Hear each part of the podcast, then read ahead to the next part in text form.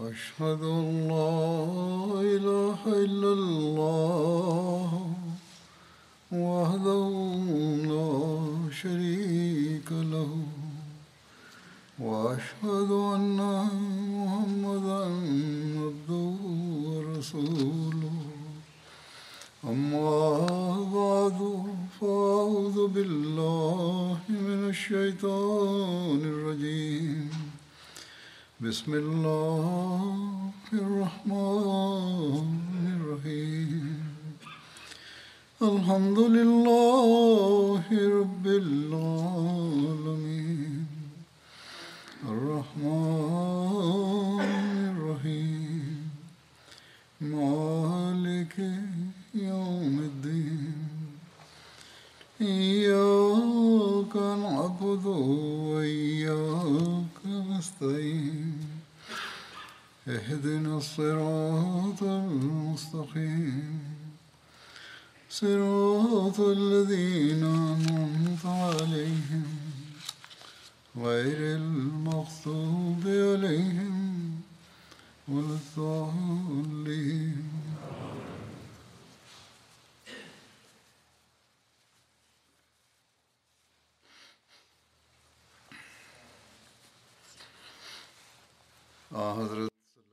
Ich hatte verschiedene Aspekte aus dem Leben des heiligen Propheten erwähnt, insbesondere nach der Stadt von Badr.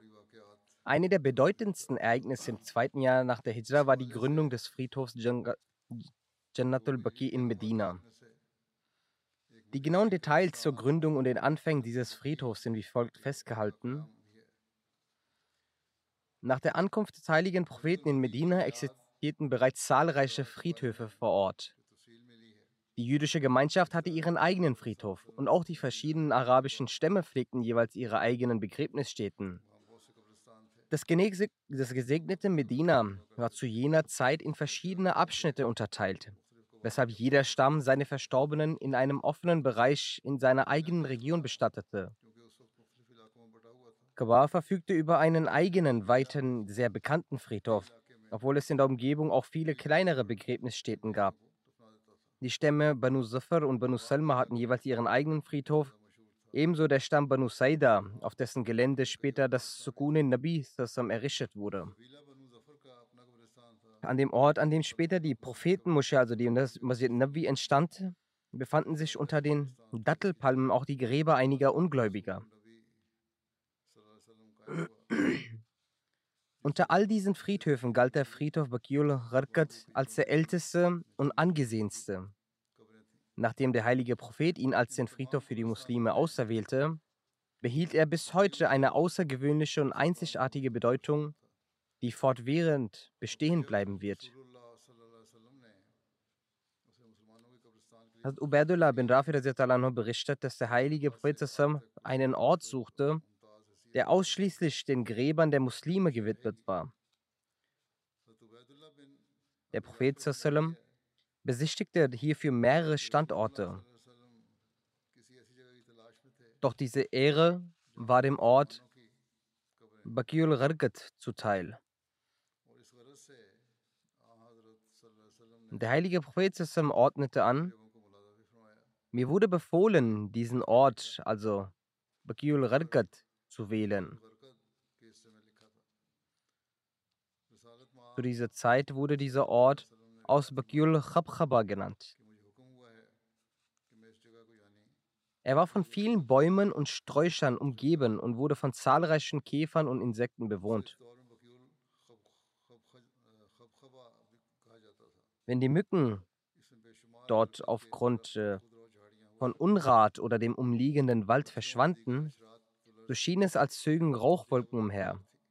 Der erste, der an diesem Ort bestattet wurde, war Hazrat Usman bin Masun anhu. Der heilige Prophet platzierte einen Stein neben seinem Grab als Kennzeichen und sagte, er ist unser Vorläufer. Jeder, der nach ihm verstarb, so fragten die Menschen den heiligen Propheten, wo er begraben werden solle.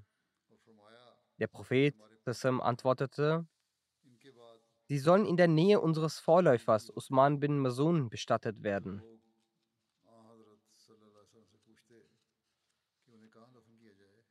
Im Arabischen bezeichnet der Begriff Baqi einen Ort, an dem viele Bäume vorhanden sind. Im gesegneten Medina wurde dieser Ort als Baqiul Gharqat benannt, bekannt, da es, wie zuvor erwähnt, zahlreiche Gharqat-Bäume gab. Zusätzlich waren dort viele Gebüsche zu finden. Dieser Ort ist auch unter dem Namen Jannatul Baqi bekannt, wobei das arabische Wort Jannat sowohl Garten bedeutet als auch Paradies bedeutet. Unter den Nicht-Arabern ist es also eher als Jannatul Baqi bekannt.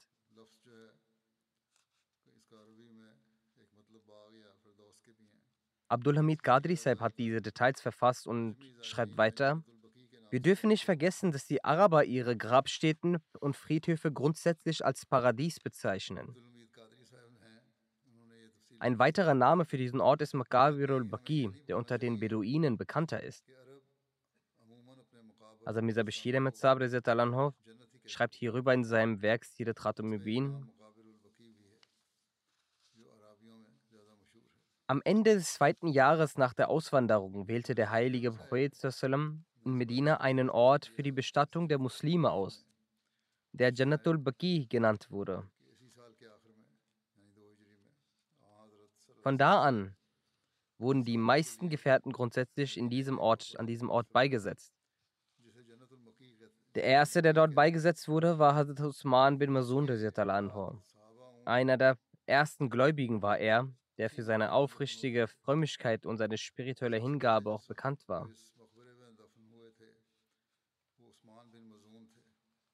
Also Usman war auch ein tiefgläubiger Sufi. Nachdem er Muslim wurde, fragte er einst den heiligen Prinzessin, O Prophet Allahs, gewähren Sie mir die Erlaubnis, mich vollständig von weltlichen Angelegenheiten zurückzuziehen, meine Frau und Kinder zu verlassen und mein Leben ausschließlich der Anbetung Allahs zu widmen.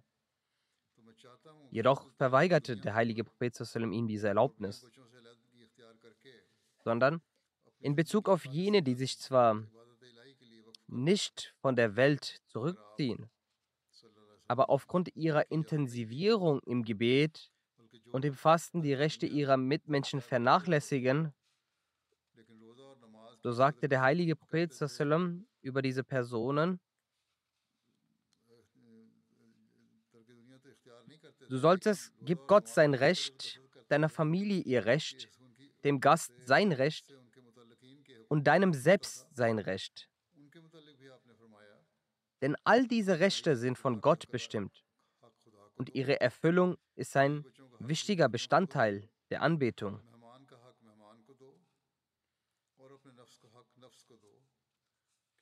Der heilige Prophet gewährte also Hazrat Usman bin Masun nicht die Erlaubnis, sich von der Welt zurückzuziehen.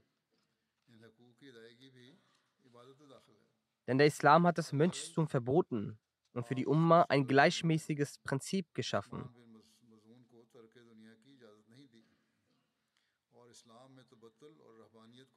Der Tod von Hazrat Usman bin Masun war für den heiligen Propheten ein sehr großer Schock gewesen. In der Überlieferung heißt es, dass der Prophet nach dessen Tod seine Stirn geküsst hatte, während seine Augen voller Tränen waren.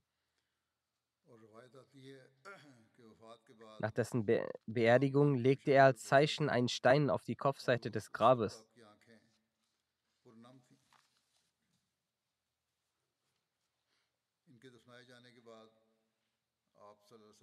So ging er manchmal zum Friedhof Janatul Baqi und betete für ihn. Usman war der erste Muhajirin, der Muhajirin, der in Medina verstarb. Jetzt werde ich die Razwa Si Amr bzw. Razwa Bani Radfan erwähnen. Der heilige Prophet erhielt die Nachricht, dass die Zweige des Stammes Radfan, Banu Salba und Banu Muharib sich an einem Ort namens Si Amr versammelt haben. Dies ist eine Siedlung in Radfan. Ihr Vorhaben war, die umliegenden Orte von Medina zu überfallen. Die beiden Stämme zusammengetrommelt und gegen die Muslime aufgehetzt, hat eine Person von Banu Muharib namens Dostur bin Haris Direkt nachdem der heilige Prophet diese Nachricht erhielt, befahl er den Leuten, sich vorzubereiten und brach mit einem Heer aus 450 Gefährten von Medina auf. Sie besaßen ein paar Pferde. Und in Medina hatte der heilige Prophet Sassam Hazrat Usman bin Affan hat seinen Stellvertreter ernannt.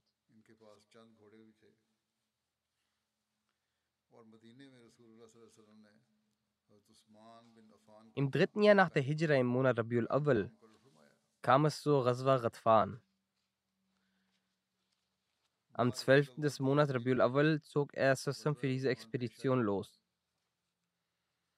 Elf Tage mussten die Bewohner Medinas ohne ihn aushalten, bis der Prophet schließlich am 24. Rabiul Awal wieder zurückgekehrt war. Um das Vorhaben der Radfan-Stämme zu ersticken, wählte der heilige Prophet den Ort Si-Amr als Aufenthaltsort aus. Aus diesem Grund wird auch diese Schlacht, die Schlacht von Si-Amr, beziehungsweise mit Bezug auf den Stamm Radfan, auch die Schlacht von Banu Radfan genannt.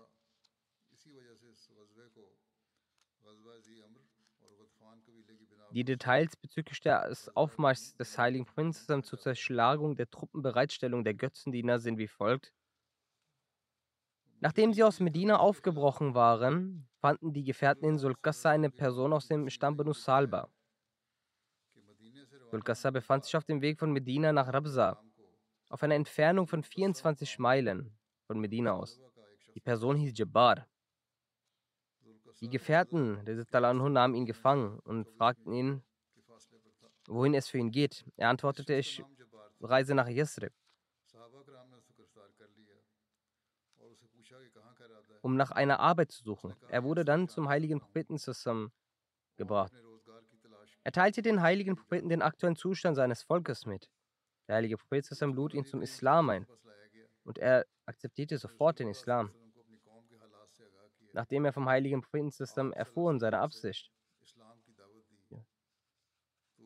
dass er losgezogen war, um die Stämme Banu Salba und Banu Muharib zu übermannen, so sagte die Person zu ihm, O Muhammad, sallam, sie werden euch niemals entgegentreten. Wenn sie von eurem Kommen einmal erfahren haben, werden sie auf die Berge flüchten.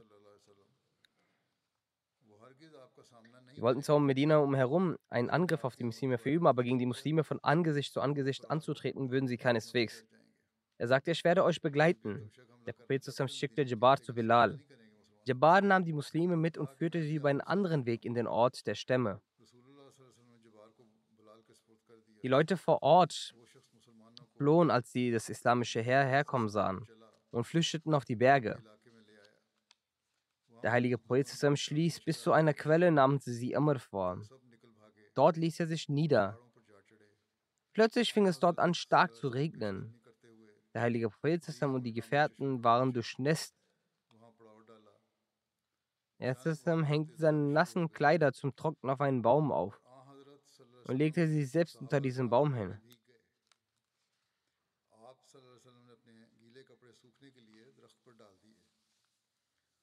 Die anderen Gefährten waren mit ihren Dingen beschäftigt.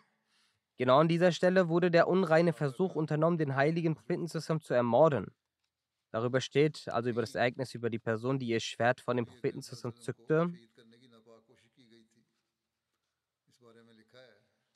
Diese Leute, die sich in den Bergen versteckt hatten, konnten von oben den heiligen Propheten beobachten. Als die Götzendiener den heiligen Propheten sahen, wie er an einer Stelle ganz alleine lag, kam sie zu ihrem Anführer Dosur. Dosur war der mutigste von allen. Die Götzendiener sagten ihm, dass Muhammad zurzeit alleine liegt. Jetzt ist es deine Verantwortung, dass du die ihn dir vorknüpfst. In einer anderen Überlieferung heißt es, dass Dosur den heiligen Propheten dort selbst ganz alleine liegend sah und sagte, wenn ich selbst jetzt Muhammad nicht töte, soll Allah mich vernichten. Wie dem auch sei, mit diesen Worten ging Dusul mit gezücktem Schwert los. Er schaffte es bis neben dem heiligen Prinz zu gelangen, der am Liegen war. Plötzlich sprach Dusul ihn an: Wer kann dich jetzt vor mir beschützen, vor meiner Hand beschützen? Prophet antwortete sehr entspannt. Er sagte, Allah wird mich vor dir beschützen. Daraufhin fiel er zu Boden, auch das Schwert fiel aus seiner Hand. Der heilige Prophet nahm sein Schwert und sagte, wer wird dich nun vor mir beschützen? Hierauf antwortete Dusur, La ahadun wa ashhadu an la ilaha illallahu wa anna Muhammad Rasulullah. Wallahi, la ukassiru alayka jaman abadan. Das bedeutet, er antwortete, niemand kann mich derzeit beschützen. Und ich bezeuge, dass es außer Allah keinen anderen Anbetungswürdigen gibt und dass Muhammad Sassam der Gesandte Allahs ist. Bei Allah, ich werde nie wieder Truppen gegen sie bereitstellen. Dieses Versprechen hatte er gegeben. Der heilige Prophet hat ihm sein eigenes Schwert zurückgegeben. In einer anderen Überlieferung heißt es, dass Dosur sich zum heiligen Propheten wandte und dabei sagte, bei Gott, die sind in Sachen Gütigkeit viel besser als ich. Der heilige Prophet antwortete ihm.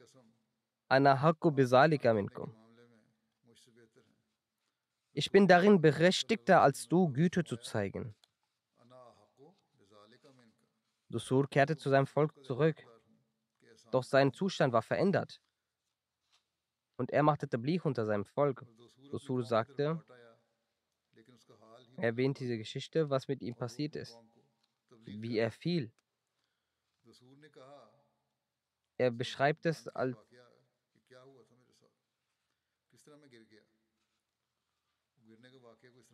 er saß, als ich mit meinem gezogenen Schwert dort stand, habe ich einen sehr großen Mann gesehen.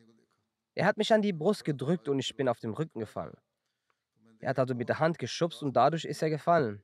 Dann wurde mir klar, dass er kein Mensch ist. Das ist ein Engel. Dementsprechend habe ich an Ort und Stelle zugestimmt, dass niemand anbetungswürdig außer Allah ist und Muhammad Sassam der Gesandte Allahs ist. Er sagt weiter, bei Allah, ich werde gegen ihn Sassam niemals handeln.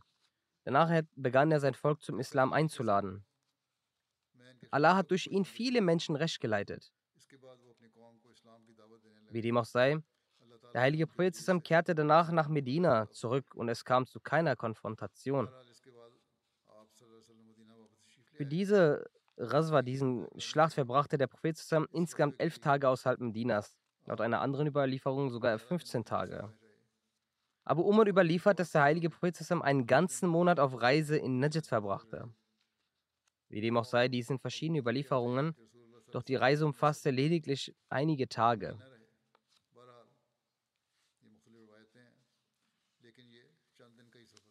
Einige Gelehrten haben den Vorfall, wo der heilige Prophet mit einem Schwert überfallen wurde, als Zatur Rika benannt und ihn auch als sein eigenes Ereignis anerkannt.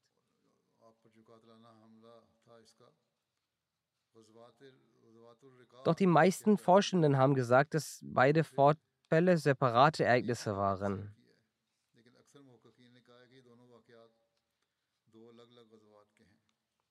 Der Name des Angreifers im Raswa Saturika wurde auch als Rhodos festgehalten. Und über ihn wird zum einen gesagt, dass er den Islam angenommen hatte und zum anderen, dass er ihn nicht angenommen hatte und lediglich den heiligen Propheten versprochen hatte, dass er sich nie wieder ihm gegenüberstellen werde.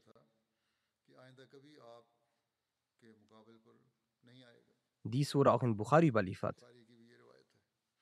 Ein Ereignis in diesem Zeitraum lautet wie folgt.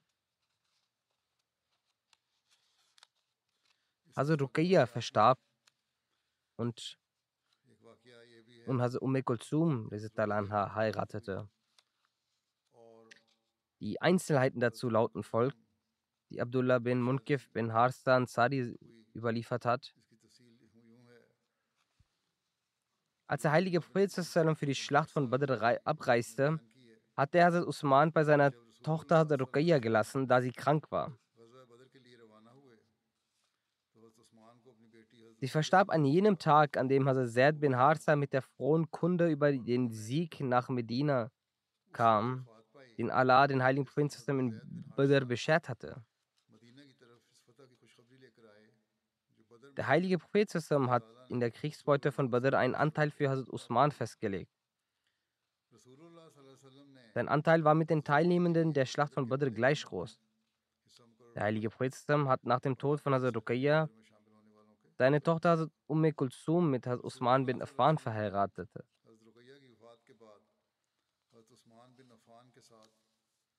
Hazrat Abu Huraira überliefert, dass der heilige Prophet Hazrat Usman an der Tür der Moschee antraf und ihm sagte,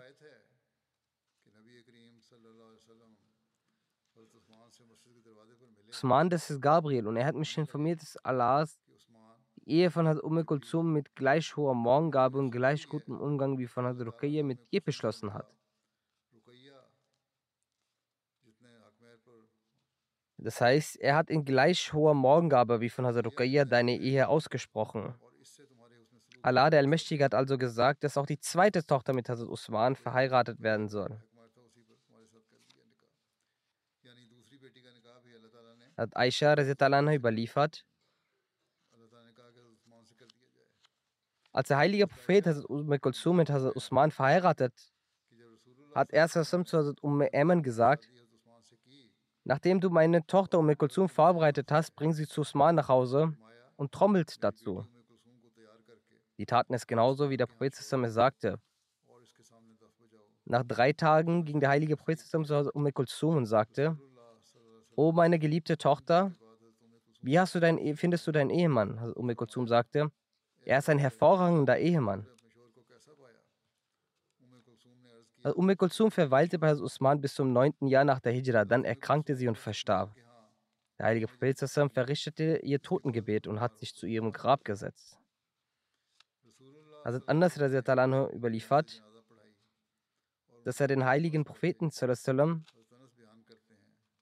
den Propheten zusammen bei Umm Kulsums Grab in so einem Zustand sah, dass der Prophet voller, seine Augen voller Tränen waren. In einer Überlieferung in Bukhari heißt es, dass Halal von Anas bin Malik überliefert, der sagt, dass wir zum Totengebet der Tochter des Propheten zusammen gingen. Der heilige Prophet saß am Grab seiner Tochter und ich sah ihn, wie er Tränen aus seinen Augen flossen. In einer Überlieferung heißt es, dass der heilige Prophet zum Tod von Hazrat Umm Kulzum gesagt hat, wenn ich auch eine dritte Tochter hätte, so würde ich sie ebenfalls mit Usman verheiraten. Hat Ibn Abbas überliefert, dass der heilige Prophet an einer Stelle entlang lief und sah, dass Hazrat Usman dort saß und in Trauer über den Tod von Hazrat Umm Kulsum weinte. Der Überlieferer beschreibt, dass mit dem heiligen Prophet zusammen auch seine beiden Gefährten, also Abu Bakr und Umar waren. Der heilige Prophet fragte, O Usman, wieso weinst du? Als Usman antwortete, O Prophet Allahs, ich weine, da ich mit ihnen keine Beziehung als Schwiegersohn mehr habe. Das heißt, beide Töchter wurden mit mir verheiratet und beide sind verstorben und nun ist die Beziehung als Schwiegersohn nicht mehr da. Der Prophet sagte, weine nicht. Ich schwöre bei dem, in dessen Hände meine, mein Leben liegt. Wenn ich auch hundert Töchter hätte und eine nach den anderen sterben würde, so würde ich eine nach den anderen mit dir verheiraten, bis hin, dass von den hundert keine einzige mehr übrig bleibt. Das war ein Zeichen der Liebe und ein das von beiden Seiten gezeigt wurde, der Verbundenheit auch. Usman hatte diesen Kummer, dass nun der Bund des Schwiegersohns zu Ende ist. Doch der Herr Prophet hat ihn auf eine höchst liebevolle Art versichert, dass diese Verbundenheit bestehen bleibt und er deswegen nicht trauern soll.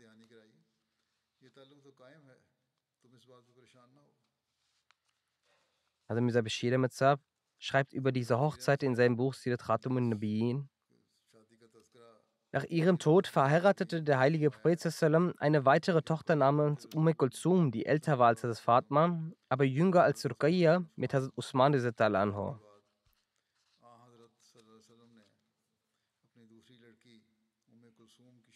Genau aus diesem Grund ist Hazrat Usman anho als Sunnurain bekannt. Das heißt, der Besitzer zweier Lichter.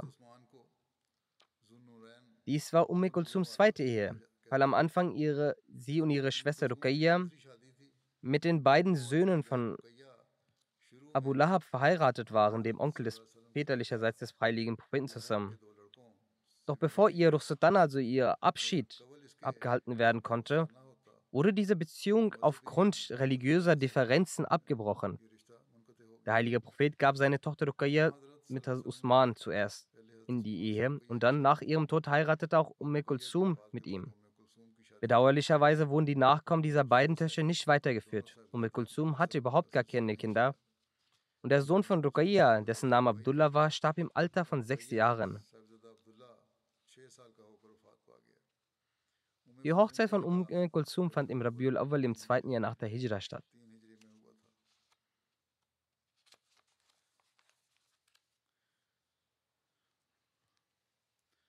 Unter diesen Ereignissen kommt auch die Schlacht von Bohran. Neben dem Namen Bohran wird diese Schlacht auch Schlacht von Pharaoh oder Schlacht von Banu Sulaim genannt. Bohran ist eine Mine, welche im Tal von Pharaoh liegt.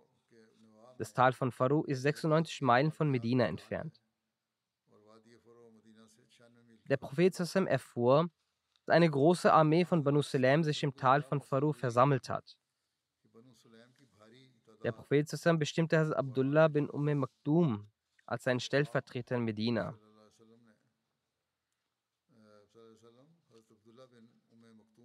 Gemäß einer anderen Überlieferung heißt es, dass Hazrat anho zum Stellvertreter wurde und der Prophet ging mit einem Heer von 300 Gefährten nach Boran. Der Prophet Sassam hielt den Grund seiner Reise verdeckt und als das islamische Heer nur noch eine Nachtreise von Boran entfernt war, trafen sie ihn, trafen sie einen Mann von Banu Sulaim.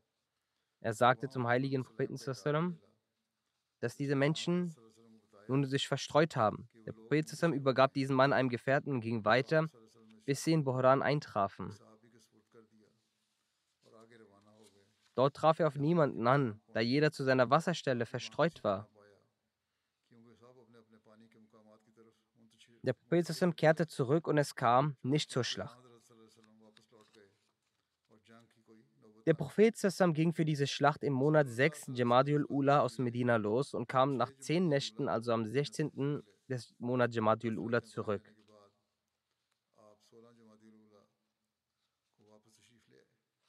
Ibn Ishaq beschreibt im Gegenteil, dass der Prophet eine Handelskarawane der Quraysh stoppen wollte, bis er in Bohran ankam, welche eine Mine im Hijaz im Tal von Pharaoh ist. Der Prophet blieb dort die Monate Rabiul Akhir und Jamadiul Ula, also zwei Monate. Dann kehrte er nach Medina zurück.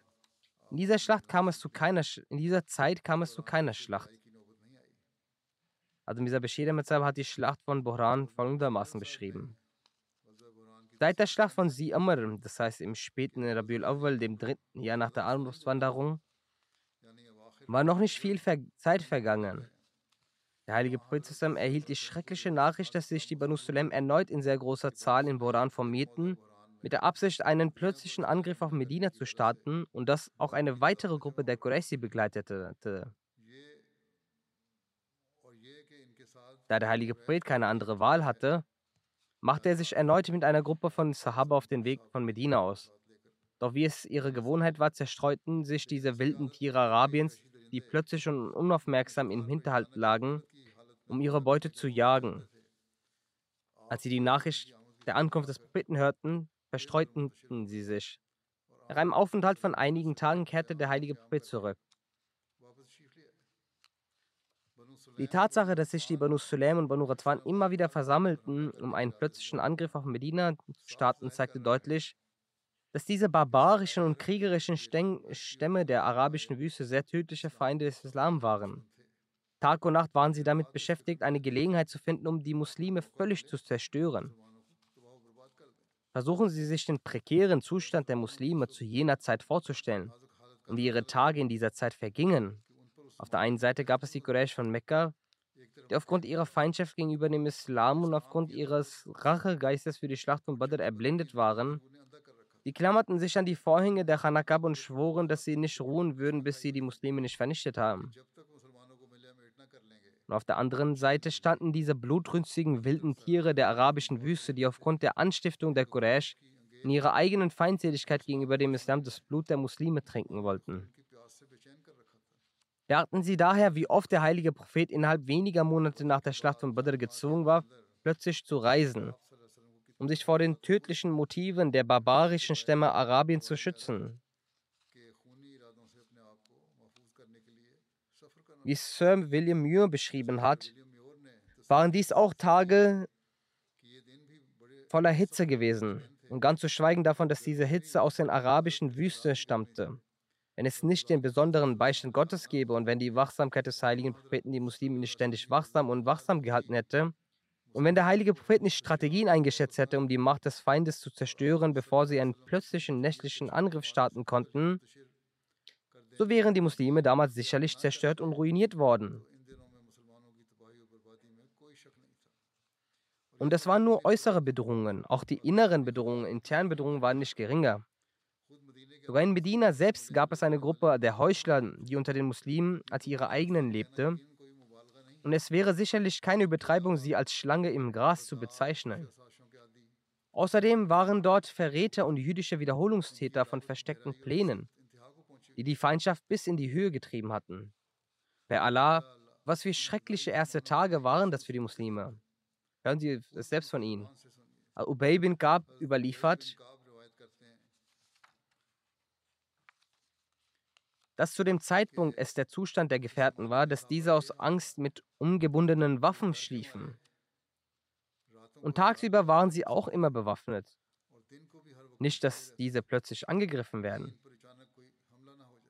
Und sie sagten einander, schauen wir, ob wir bis dahin noch am Leben bleiben oder nicht, wenn wir ein Leben in Frieden führen können. Und außer Allah fürchten wir niemanden. Was für eine Gefahr und Schwäche ist hier genannt worden. Und wie sehr ist das Leben von Freiheit und vielen verborgen. Jede gerechte Person kann das selbst abwägen. Und dies sind auch die Zustände in diesen Tagen an einigen Orten und auch besonders der Palästinenser.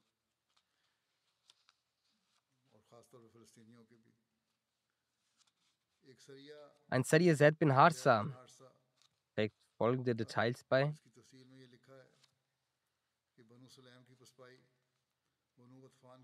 Die Niederlage von Banu Sulaim, dem Exil von Banu Radfan, die Flucht von Abu Sufyan, von Banu Swek und die Niederlage in der Stadt von Banu Radfan, der Banu Suleba und Banu Arib. Die militärische Überlegenheit weisen auf diese stärkende Macht von Medina hin. Am meisten in Medina der Sieg der Ungläubigen Medina und auf Grundlage der vernichtenden Niederlage der Ungläubigen waren die Feinde Islam sehr besorgt aufgrund der wirtschaftlichen Probleme und Schwierigkeiten. Denn die berühmte Straße, die von Mekka nach Syrien führte, lag westlich von Medina und führte am Roten Meer entlang.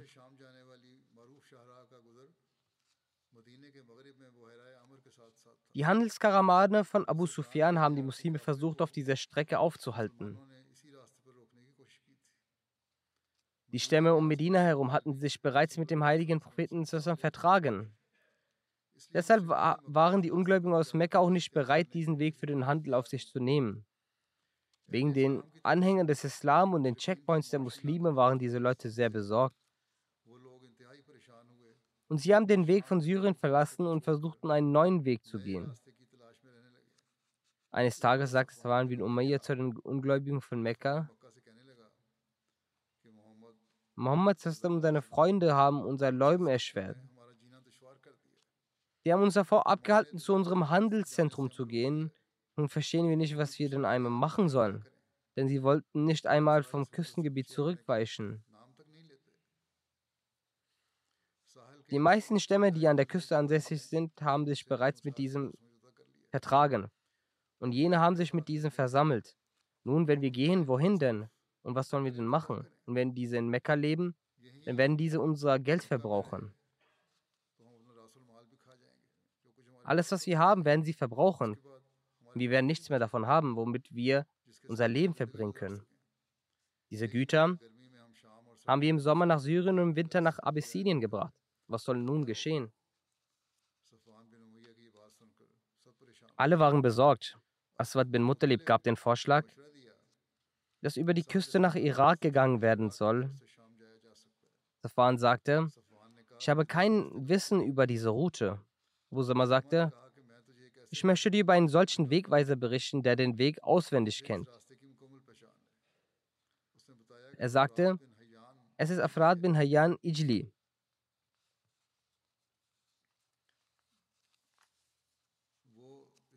Er kommt immer über diesen Weg. Und er hat volle Kenntnis über diesen Weg. Safan schwab bei Allah und sagte, sehr gut, das wollte ich auch. Farad wurde gerufen. Als er kam, wurde Safwan gesagt, sagte Safwan, ich möchte mit meiner Handelskarawane nach Syrien gehen. Mohammed Sassam hat uns in Bezug auf unseren Handel in Schwierigkeiten gebracht. Denn unsere Handelskarawanen gehen an ihnen vorbei. Ich möchte über den Irak nach Syrien gehen. Farad sagte, ich nehme euch über solch einen Weg nach Iran, von wo die Gefährten Mohammeds es auch nicht einmal erfahren werden. Es ist ein Weg ohne Wasser und Pflanzen und leerstehend. Safan sagte, das möchte ich auch. Dieser Weg ist eine Wüste und im Winter brauchen wir unterwegs auch kein Wasser. So begann man, sich auf die Reise vorzubereiten.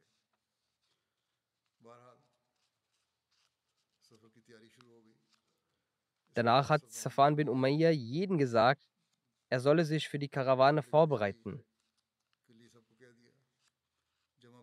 Er hat alles Wichtige an sich genommen. Er nahm auch Silbermünzen und Silber und andere Sachen mit. Und Silberbesteck. Abu Saman hat auch Safan 300 Miskal Gold und Silbermünzen gegeben, damit der dafür einkaufen kann. Ein Miskal Gold ist in etwa 4,15 Gramm oder 4,37 Gramm. So war es in einer großen Menge. In einer Überlieferung heißt es auch, dass Safwan viel Geld an sich genommen hat, worin Silbermünzen und Silbergeschirr war. Und das Geschwicht hat einen Wert von 30.000 Dirham. Abu Sufyan bin Harb hatte viel Silber mit sich genommen und auch andere Leute der Quraysh hatten Silber für den Kauf von Waren den Leuten der Karawanen übertragen. Außer Safan und Abu Sufyan waren viele andere Leute, die sich dieser Karawane angeschlossen hatten, wie Abdullah bin Ubay Rubayya und Watta bin Abdul Ghaza und andere. So ist diese Karawane unter der Leitung von Farad über den Irak nach Syrien aufgebrochen.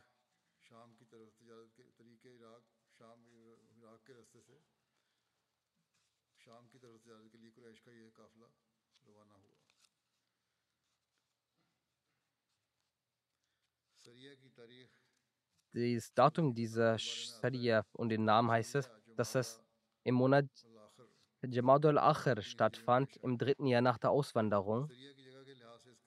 Und von Ort her heißt es Sariya Karda. Es trägt diesen Namen.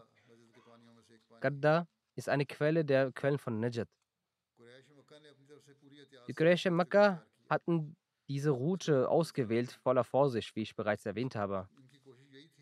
Ihr Versuch war es gewesen, dass sie reisen, ohne dass die Botschaft in Medina ankommt und man in Kenntnis darüber ist, ansonsten wäre unser Weg erschwert. Doch Allah hatte ein anderes Vorgehen mit ihnen. Die, äh, die Bewohner von Mekka schafften es nicht, diese Sache verborgen zu halten. Masud bin Ansir erfuhr darüber. In denselben Tagen musste er aufgrund einer Arbeit nach Medina reisen. Er war noch ein Ungläubiger gewesen und glaubenslos gewesen. In Medina, Badu Nazir, verweilte er bei dem Onkel des, äh, des Stammesführers. Dieser gab ihm Alkohol zum Trinken und Wein. Und man kannte sich und die gingen nicht nach Hause. So kam auch sein Opa, Nana bin Hokek. Noem war voll im Rausch des Alkohols, weshalb er kein, nicht mehr wusste, was er sagt und macht. In diesem Zustand hat er über die Handelskarawane nach Syrien über Irak erzählt. Salib bin Oman hörte dies und ging raus und erzählte dies dem heiligen Propheten.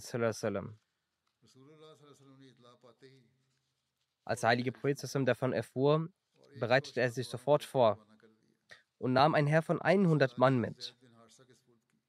Die Führung gab er Zaid bin Harsa Also Zaid bin Harza war es die erste Möglichkeit gewesen, dass er als Kriegsführer eines muslimischen Heers äh, unterwegs ist und erfolgreich sein könnte. In der Überlieferung heißt es, dass der heilige Prophet, also Zaid bin Harza, mit einem Heer von 100 Mann sandte.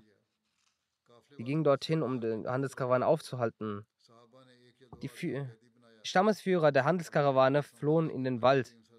Muslime konnten einige der Männer festhalten und nahmen all die Sachen, die sie das äh, Gut hatte, zurück. Der Heilige Prophet verteilte sie und hatte das Chumsteil, also 20.000 Dirham, beiseite gelegt und vergab den Rest des Geldes an diejenigen, die ihre Opfer für die Syrier, für diesen Krank fanden. Es heißt in einer Überlieferung, dass er sehr, sehr schnell unterwegs war und die Handelskarawane nicht davon wussten, dass Hazrat unterwegs ist. Die hielten an einer Quelle an und sahen plötzlich Hazrat mit der ganzen Armee. Safwan bin Umayyah und weitere hatten keine Möglichkeit mehr gehabt, außer von dort wegzurennen. Die Muslime haben Farad bin Mahyan und zwei weitere Personen gefangen genommen. Die Gold- und Silberstücke, die die Karawane hatte, das ungefähr 100.000 Dirham war, hatten sie dem Prophet gegeben. Der Prophet nahm seinen Chums, also den fünften Teil, raus und gab, vergab den Rest und verteilte ihn. Rad bin Hayyan von den Quraysh nahm den Islam an, an der Hand des heiligen Propheten. Den Rest werde ich irgendwann später. Diese, die, um diese Handelskarawan zu stoppen, war es notwendig, weil diese sich vorbereitet haben und äh, Sachen gesammelt haben, um die Muslime anzugreifen, so wie wir heute Sanktionen kennen. Genau so ähnlich war das auch. Die haben das gemacht, um ihre Ziele zu erreichen. In einigen Orten machen sie das sogar falsch, so wie Amerika auf Uganda Sanktionen erlegt hat, weil diese im Parlament gegen die LGBTQ-Community ein Gesetz vergeben haben, auch wenn sie es nicht bei Namen nennen. So ist das die Wahrheit. Das ist der Zustand. Was wollen Sie über den Islam richten? Diese Sachen werde ich auch weiterhin erwähnen. Beten Sie für die Unschuldigen der Palästinenser. Ich möchte darauf nochmal hinweisen. Nun ist es zumindest so, dass einige Nichtmuslime und einige Politiker zumindest verängstigt gegen dieses, äh, dieses Leid sprechen. Sogar einige Juden haben sich nun dem entgegengestellt und der israelischen Regierung vorgeworfen, dass sie damit sie verspotten. Das sind kleine Stimmen, die jetzt auch von den Externen kommen. Sie sagen nun, dass für vier Stunden täglich äh, dieser, dieser Krieg äh, geruht wird, pausiert wird, damit Hilfe geleistet werden kann an die Palästinenser. Allah weiß es besser wie viel davon auch durchgesetzt wird und was in den anderen 20 Stunden sie, was für ein großes Unheil und Leid sie den unschuldigen Palästinensern zufügen werden und wie sehr sie bombardieren werden. Die großen Staatsoberhäupter geben den palästinensischen Leben keinen Wert. Sie schauen nur auf ihre Vorteile. Nichtsdestotrotz sollten diese Menschen bedenken, dass Allah Ta'ala auch zu einer Zeit richten wird. Und nicht nur in dieser Welt, es gibt auch noch ein Jenseits. Wenn sie denken, dass sie im Diesseits alle Vorteile nutzen können, alles erlangen können, alles erreichen können. Sie können auch in Diesseits von Allah gefangen genommen werden oder auch im Jenseits. Wir müssen uns um unsere Gebete fokussieren. Möge Allah den unschuldigen Palästinensern die Möglichkeit gewähren, dass sie von diesem Leid befreit werden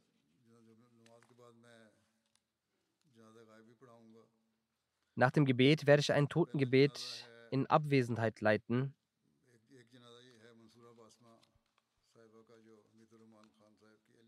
Das erste Totengebet ist Frau Mansura Basma, welche die Ehefrau von Herrn Hamidur Rahman war. Sie ist in den letzten Tagen verstorben in der Rajiun. Sie war die Enkelin von Herrn Nawab Abdullah Khan und dessen Frau Saib Sadamtul Hafiz. Sie war die Enkelin von Saib Sadam Mirza Shefer Mazab und die Frau von Berem Zainab Sie war die Tochter von Herrn Abba Ahmed Khan und dessen Frau Amtul Bari Beram. Sie war durch die Gnade Allahs auch Musi und eine fromme Dame. Der dritte Khalif hat bei der Ansprache, die er bei der Bekanntmachung ihres Nikah hielt, auch einige Weisheiten mitgegeben. Daher werde ich einen Teil dieser Ansprache auch vorlesen. Er sagte,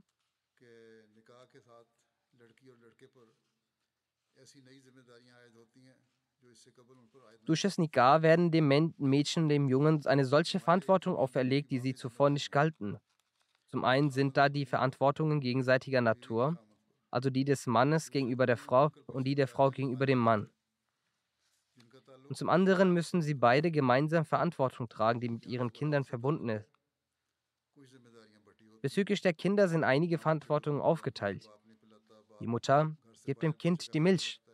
Der Vater kann dies nicht. Der Vater passt außerhalb des Hauses darauf auf, dass das Kind nicht auf die falsche Bahn gerät. Die Verantwortung der Frau bezieht sich auf die häuslichen Angelegenheiten. Wenn beide ihre Verantwortung übernehmen, dann können unsere Kinder auch heute noch vor vielen falschen Sachen geschützt bleiben. Dann sagte der dritte Khalif, die Verse, die wir zu diesem Anlass rezitieren, in diesem auf diese Art von neuer Verantwortung aufmerksam machen, sagt Allah, dass es wichtig ist, Ja rabbakum.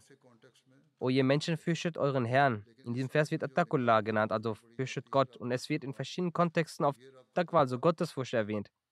Doch in diesem Vers, der bei der Nikah rezitiert wird, heißt es, die Gottesfurcht erwähnt gegenüber dem Herrn. Jene Gottesfurcht, die, bei der man erkennt, dass so wie Allah der Herr über alles ist, so ist er auch der Herr über euch. So werden bald neue Verantwortungen gegenüber dem Herrn dir gegeben und diese kannst du nur dann erfüllen, wenn du Gottesfurcht ausübst. Zweitens, dass diese Beziehung sehr zerbrechlich ist. Es können viele Missverständnisse durch Le Leichtsinnigkeit entstehen. Um dies zu vermeiden, haben wir die Anweisung erhalten, Gulu Golen Sadiden, redet das rechte Wort. Und es genügt nicht nur die Wahrheit zu sagen, sondern alle Aussagen zu machen, die von allen Formen der Lüge befreit sind, die ehrlich sind. Wenn ihr diesen Weg einschlagt, dann wird zwischen euch kein Missverständnis und keine Streitereien entstehen. Und drittens, weil Tanzur Nafsumma Kaddamat lehrt. Da haben die Älteren und eine jede Seele schaue nach dem, was sie für morgen vorausschickt. Im Sinn handelt euch für eure Zukunft vorbereitend, ihr eure Kinder erzogen habt. Ihr müsst eure Zukunft vor Augen halten und auch eure Kinder erziehen. Die Zukunft, die mit der Erziehung verbunden ist, die die Eltern den Kindern mitgeben, ist eine separate Zukunft für die nächste Generation. Es ist nicht dieselbe Zukunft, dadurch, dass die Welt und die Bewohner dieser im ständigen Wandel sind. Die Gesellschaft hat sich völlig verändert. Die große Veränderung, die schon immer angekündigt wurde, dessen Anzeichen werden am Horizont sichtbar und deswegen ist die Verantwortung des Vaters eine andere im Vergleich zu der, die wir hatten. Stattdessen müssen wir mit, mit viel mehr Vorsicht und die wichtigsten Verantwortungen vor Augen halten, die Verantwortung unserer Kinder tragen damit die Erziehung der Ahmadiyya-Gemeinde eine solche ist, die mit der ganzen Welt verbunden ist.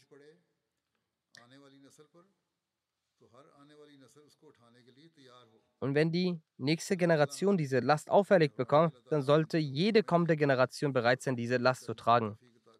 Hm. Er sagte weiter, möge Allah uns dazu ermöglichen, diese Dinge zu verstehen und sie umzusetzen. Dann sagte der dritte Khalif weiter, das Nikah, das ich, für das ich stehe, ist von einem geliebten Kind, die die Enkelin meines jüngeren Onkels Herrn Nawab Abdullah Khan und Tante Amtolhis Begum ist. Die vierte Generation des weißen Messias nun wurde nun begonnen. Sie ist die Enkelin von Herrn Hazrat Mirza Sharif Saab. Und er sagt weiter, auf dem anderen Verwandtschaftsgrad ist sie mit dem weißen Messias verwandt. Die Verantwortung lasse doppelt. Und wenn die Verantwortung doppelt ist, dann lastet auch die Ermahnung auch doppelt. Deshalb sind auch für uns doppelte frohe Kundschaften. Er erklärte weiter, dies den Kindern der Familie und auch, also des Randan, des Festen Messias, der Familie des Festen Messias und auch den Erwachsenen, dass sie ihre Verantwortung verstehen müssen. Denn wenn sie nicht die doppelte Verantwortung erfüllen, dann müssen sie die doppelte Ermahnung erleben. Dann müssen sie die doppelte Ermahnung erleben. Möge Allah sowohl den Erwachsenen als auch den Jungen die, zu befähigen, dies zu verstehen. Weiter sagte der dritte Khalif,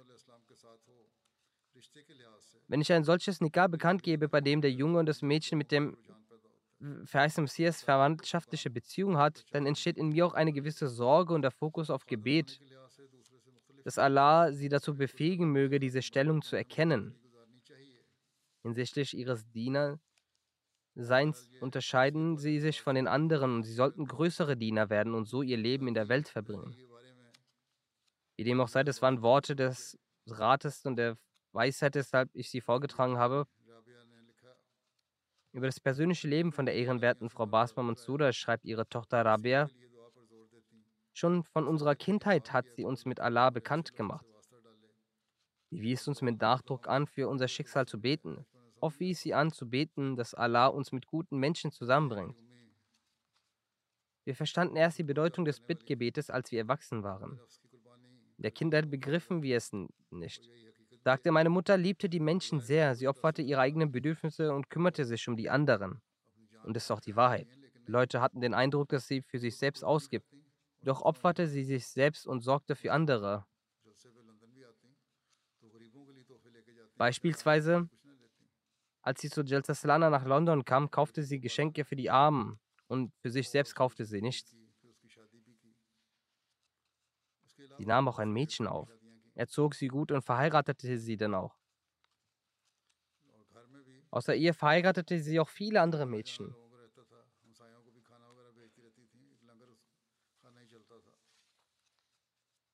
Auch zu Hause hatte sie auch ein reges Ein- und Ausgehen von Gästen. Nachbarn schickten sie oft, sie schickten Nachbarn oft Essen zu. Es war wie eine Tafel. Sogar ein Mann, der draußen die Straße kehrte, kam immer zur Essenspause zu ihr essen.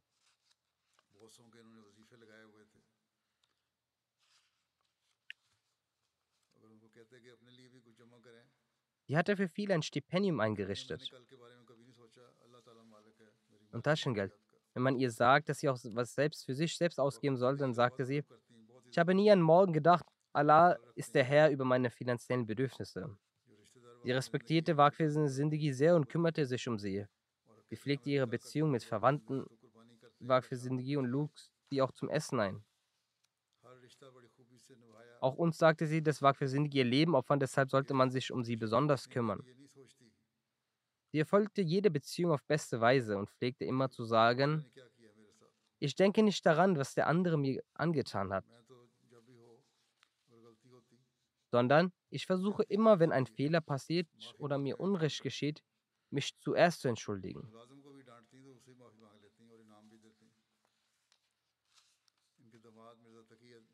Selbst wenn sie mit einem Angestellten schimpfte, bat sie um Verzeihung und belohnte ihn auch.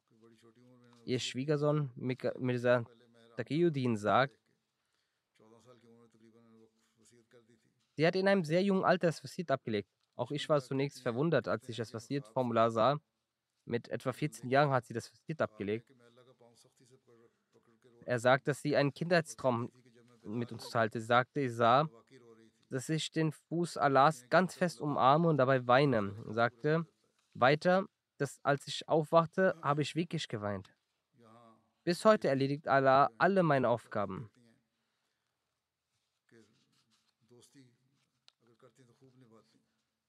Eine Bekannte von ihr, Frau Ruhi Shahsaiba, lebt hier. Sie sagt, wenn sie Freundschaften schloss, erfüllte sie diese im vollsten Maße. Sie war Herr eines sehr dankbaren Gemüts und stets mit dem Willen Allahs zufrieden, seinen Gnaden dankbar sein. Sie tat Leuten gefallen und war ihnen dankbar. Sie war so dankbar, dass das Gegenüber ganz verlegen wurde.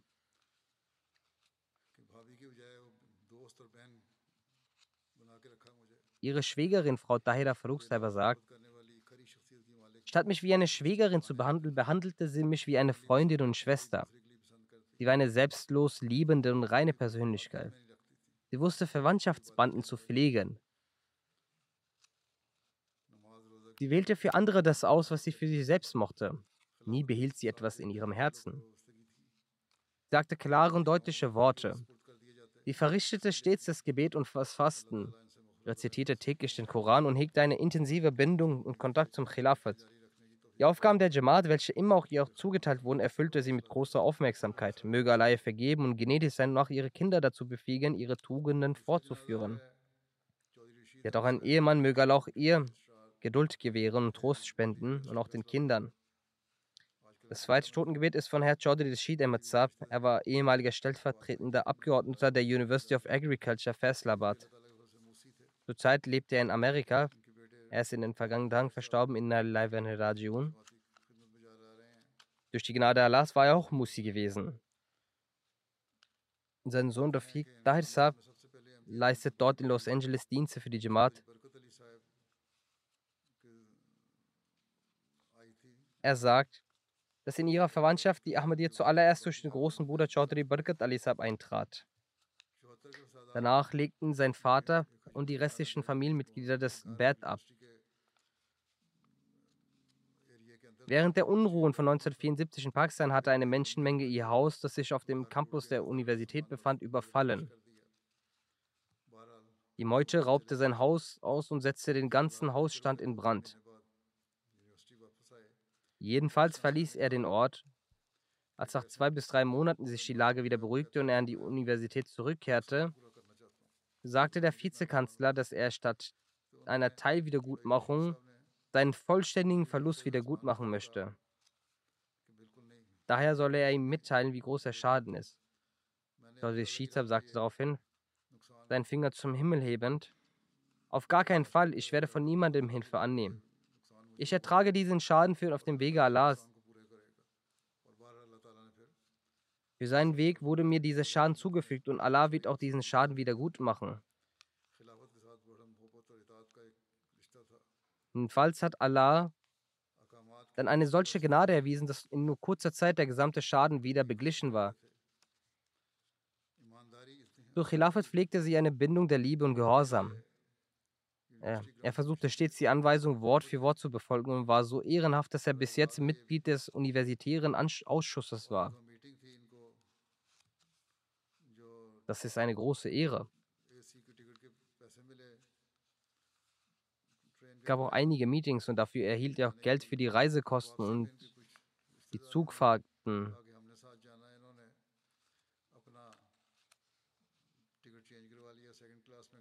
Auf dem Rückweg sagten einige seiner Verwandten, dass sie, sich, dass sie mit ihm zurückreisen möchten.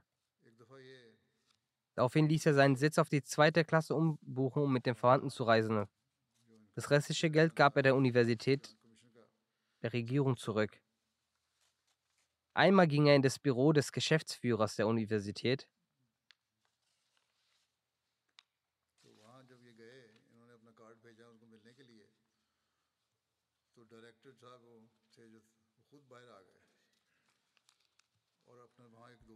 Als er dorthin ging und seine Visitenkarten ins Büro schickte, kam der Direktor selbst aus dem Büro.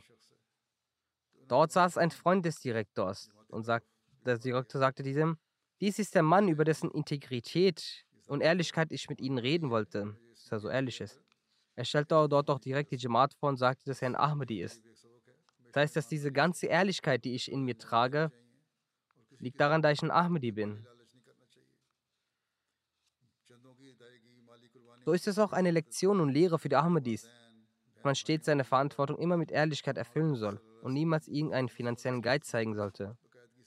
Er war immer bei den Zahlungen von Jandajat und finanziellen Opfer dabei. Neben seinen Eltern und Geschwistern zahlte er auch im Namen des heiligen Propheten und den Feist Messias, des Tehrik und Waqf Er war eine sehr liebende Persönlichkeit. Alle Studenten der Universität behandelte er wie Kinder und Brüder.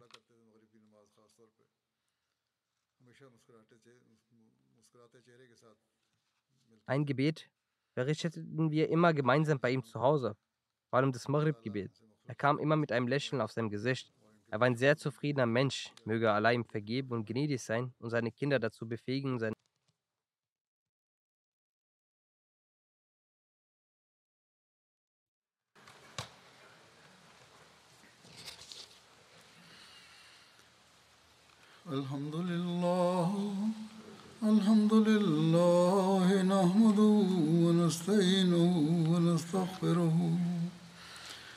ونؤمن به ونتوكل عليه.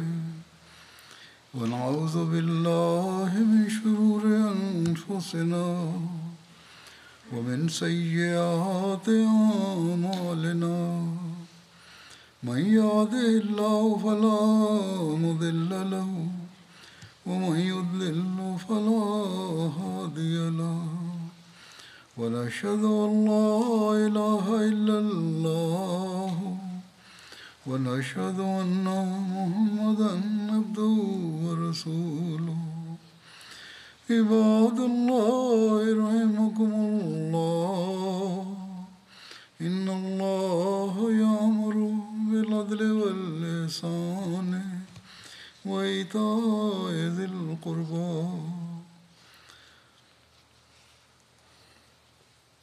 وينهى عن الفحشاء والمنكر والبغي يعظكم لعلكم تذكرون اذكروا الله يذكركم وادعوه يستجب لكم ولذكر الله أكبر